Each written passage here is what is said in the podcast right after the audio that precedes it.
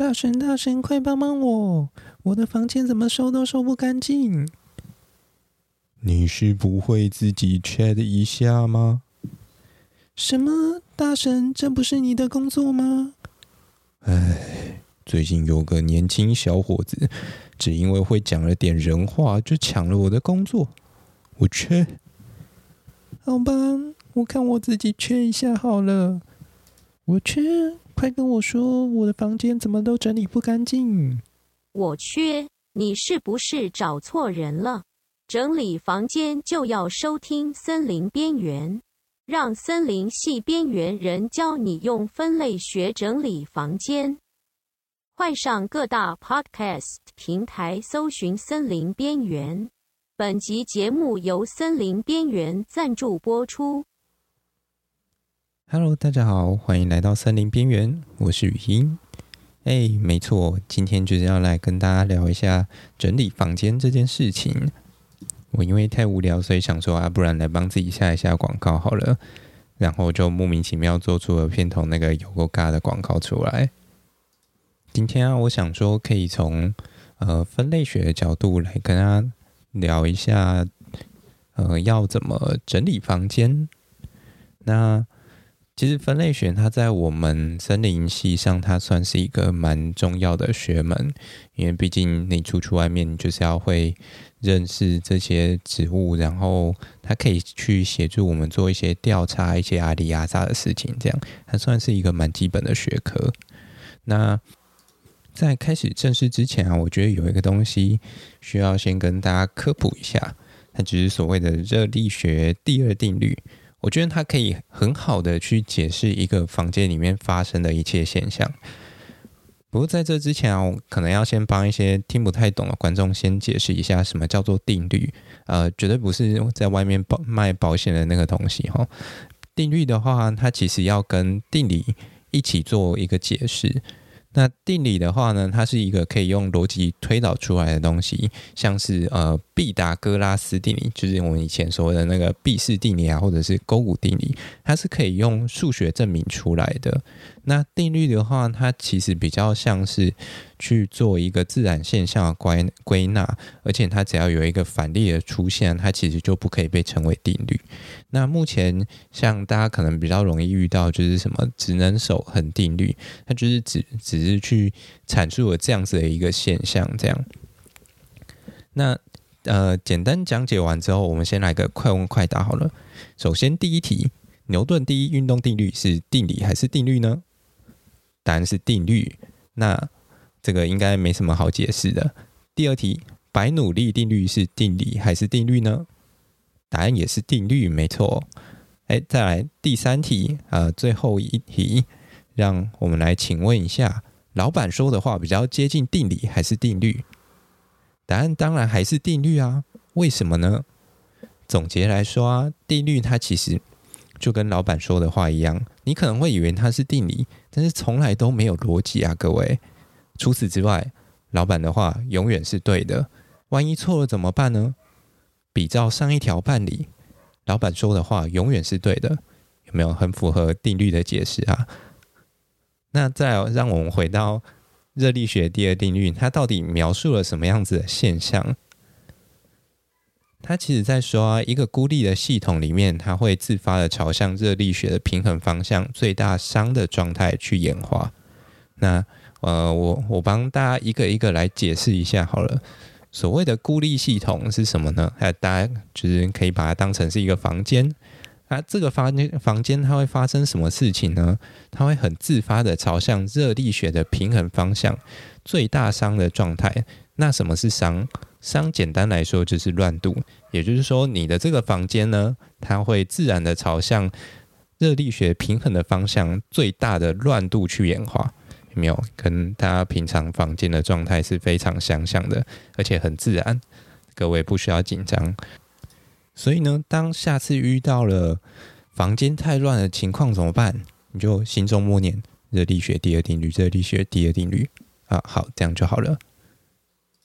好了，帮大家用科学的方式解析完房间混乱的背景现象之后啊，大家可以稍微试想一下，假如说今天这整个房间里面啊，每一个的物品它都是一个生物的话，那我们分类学在做的事情，它其实就是根据不同的标签或者是特征，把这个房间里的东西进行分类，把它们分门别类起来。那这听起来确实有一点像在废话，毕竟人类最大的强项之一就是贴标签嘛。可是问题来啦，这些标签的尺度它应该要抓在哪里啊？让我来举个例子好了，大家应该会更有感觉。我们平时在整理房间的时候啊，通常可以把东西分成简单的三类。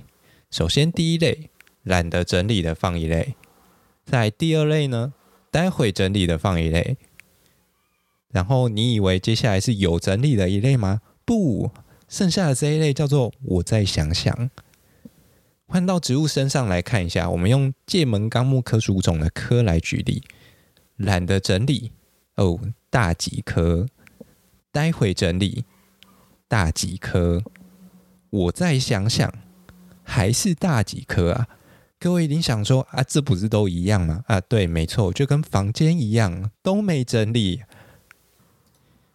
想当年呢、啊，我们在认植物的时候，其实大部分的一些科别，它都会有一些比较重要的特征，或者是呃，有一些学长姐或者是老师们，他们都已经整理出来一些口诀，方便我们来记忆。可是当提到大戟科的时候啊，对我们来讲，它就只剩下三个字，叫做大杂烩。因为对很多人的很多人来说啊，其实不会认的植物，这些就写大戟科就对了，因为。它真的，我们在当时的我们真的觉得它真的没什么特征了。它完全就像是那种房间收拾到快要结束的时候，剩下最后的那一箱不知道该摆到哪里的那一箱杂物，你知道吗？那既然提到了，就还是顺便一下介绍一下大几科好了。大小的大，三叉戟的戟，科科的科，大几科。圣诞红应该会算是大家最常见到的大几棵植物之一。那通常大家看到它的时候，都会是圣诞节前后，那个时候它其实正在开花，然后它的叶子正在变红。那顺便帮大家科普一下，旁边变红的那圈东西啊，其实是它的叶子，不是花瓣哦。那它的花其实只有中间那一颗一颗，像是绑了红色辫子头的绿色鸭子，呱呱。那辫子的部分呢、其实就是它的雄蕊或者是雌蕊，然后旁边会有一个像嘴巴的东西，那那个是我们所谓腺体的构造，那它可以靠它腺体上面那个醇密的甜味来诱拐一些昆虫帮它授粉，这样。那这一群鸭子的话，我们统称它为大戟花序。可是很有趣的是啊，大戟科大部分的属都没有所谓这个大戟花序的这个特征。不过相对的，像这个花絮啊，它就也变成大吉鼠，它其实一个重要的代代表特征之一。也就是说啊，好的标签它其实可以反很好的反映一些特性。那以房间的物品来说，它可能就会像是例如说物品的用途啊、使用的频率。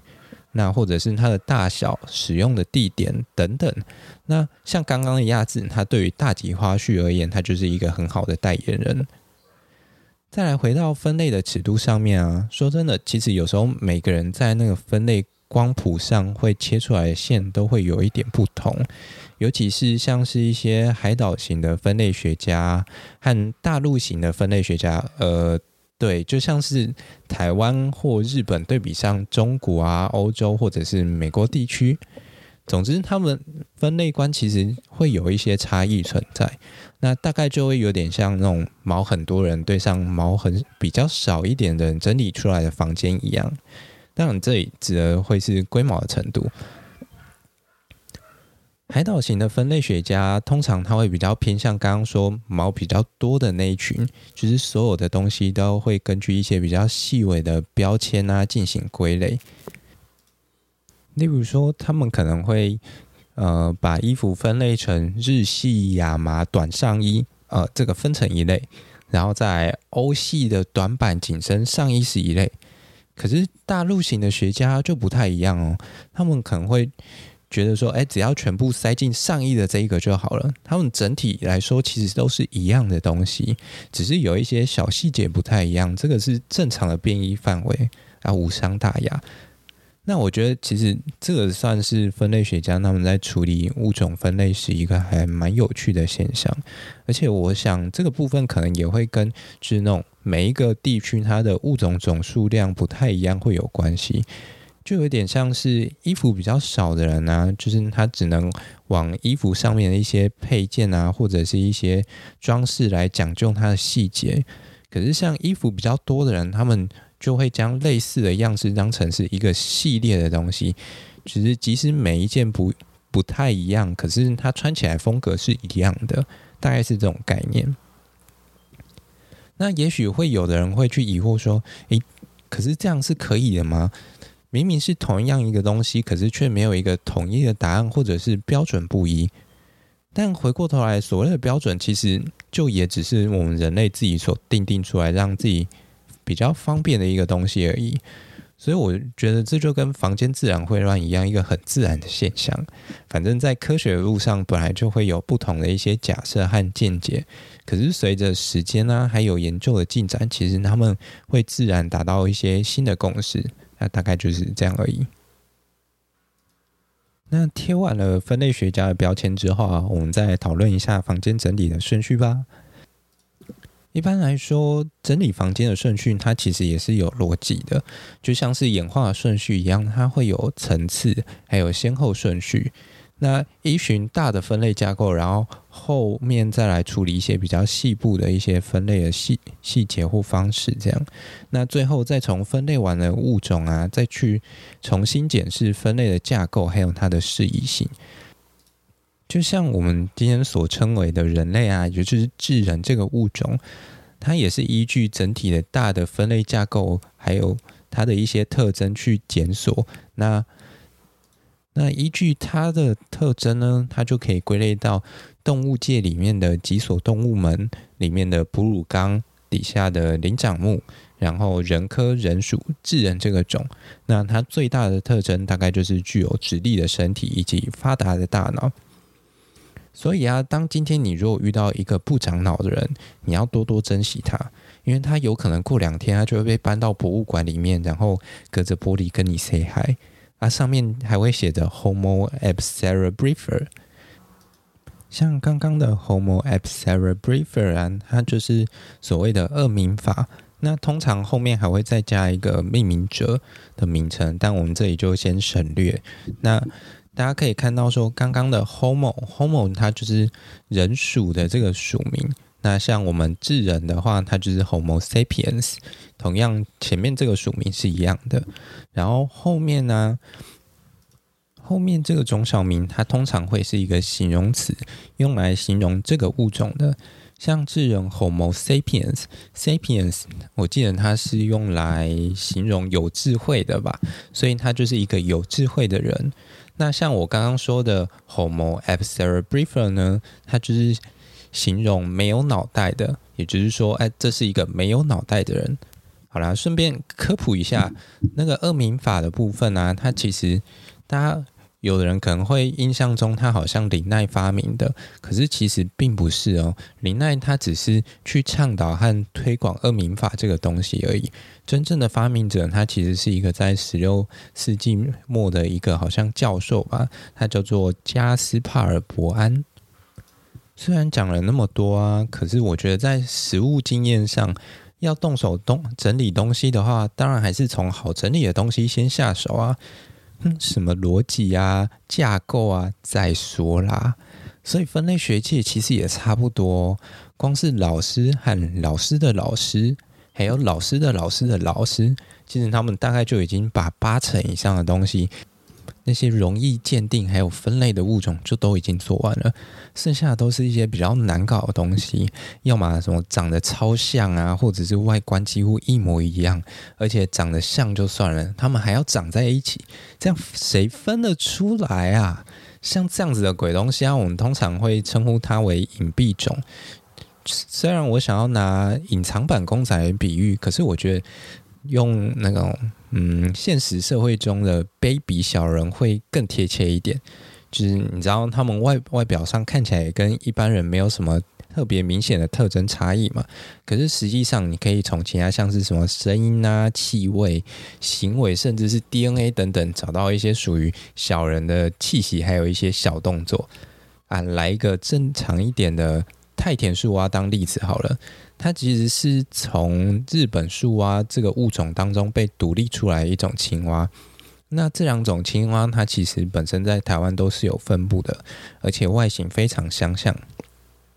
可是啊，当初发表的研究人员他们发现了一个惊人的事实，在这群日本树蛙当中，有一群听不懂日本品味歌曲的青蛙啊，所以最后他才借由这个声纹，也就是声音的指纹这个东西，提供了一个有力的证据来证明说，哎，太田树蛙的存在这样。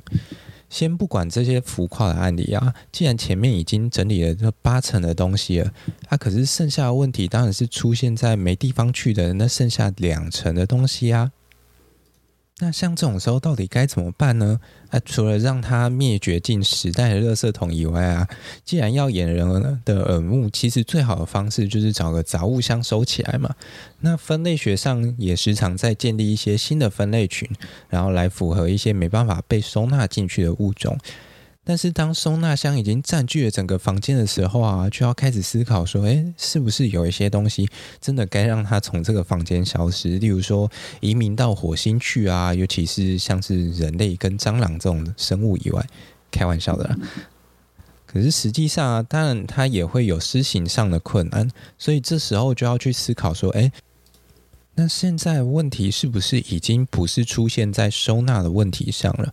也许可能要想办法扩张领地啊，或者是寻找更大的生存空间，又或是是这个时候可能要去参考分类学的演进，去寻找一些新的收纳工具，还有重新改变收纳的方式。就如同分类学早期啊，都是靠肉眼在进行外观的特征，后来。随着虎克发明了显微镜之后啊，人们就开始靠着显微镜去观察一些比较细微的构造，还有一些特征。啊，到了现在，其实就连 DNA 也要一起参与卡啊。那回过头来，其实储物柜的样式还有格局啊，也是一直在演进，以符合现在的时代要求。那随着新的工具的诞生呢，对于收纳的见解也会开始产生了一些新的冲突，于是就会诞生了新的收纳系统。啊，这个时候呢，如果有系统柜干爹来下广告，就更棒啦！没错，就像这样。大神，大神，快帮帮我！我的房间怎么收都收不干净，是不是因为没有系统柜干爹来下广告？你是不会自己 check 一下吗？什么大神？这不是你的工作吗？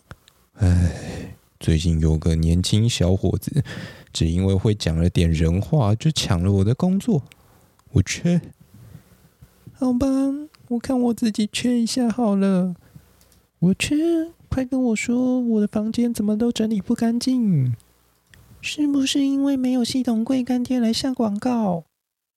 我缺。系统柜干爹广告，让您的生活更加轻松，拥有一个整洁舒适的家。找不到为你量身打造房间的系统柜干爹，还是可以让森林系边缘人教你用分类学整理房间。快上各大 Podcast 平台搜寻“森林边缘”。本集节目由森林边缘赞助播出。哦，我终于知道为什么这些赞助商这么爱在里面塞广告了，这种感觉真好。所以啊，就跟我们的广告一样，植物的分类系统也是会进化的。它从过去传统上以形态分类为主的哈钦森系统，还有恩格勒系统，它就因为分子生物学的演进，然后又配合了亲缘关系来作为一个参考啊，最后衍生出了所谓的 APG 系统。那假如各位有购买台湾原生植物全图鉴的话，它就是以 APG Four 为分类架构来进行图鉴的编纂的。最后啊，再来帮大家回顾一下，这里帮大家简单的简介一下标签本身，它其实是没有好坏的，而是由使用的人来决决定的。那好的标签，它可以帮大家快速的把房间的物品来归位，像是物品的用途啊、使用频率、大小，或者是使用的地点。那借由大层次的标签，依序整理到细部。那当遇到没有办法收纳那的时候啊，除了选择买一个新的收纳箱，或者是寻找一些好用的小工具协助以外，让它移民到时代的垃圾桶也是一种选择喽。再不行的话，就只好去改变房间的设计了。其实我觉得有些人啊，他并不是不会去整理房间，而是那个房间的设计，它并并并不符合他本身的一个需求，还有他的使用习惯。毕竟要对抗乱度，也是一件很费工的事情，还要因为惯性不合变成白奴隶，实在会有点哀怨。虽然有一些人就是因为生活习惯差就是了。那希望大家听完这集有学会怎么去整理房间喽。没有的话很正常，因为你真正学会的是分类学的逻辑。有的话表示你本来就会整理了，科科。那么这集就这样喽，拜。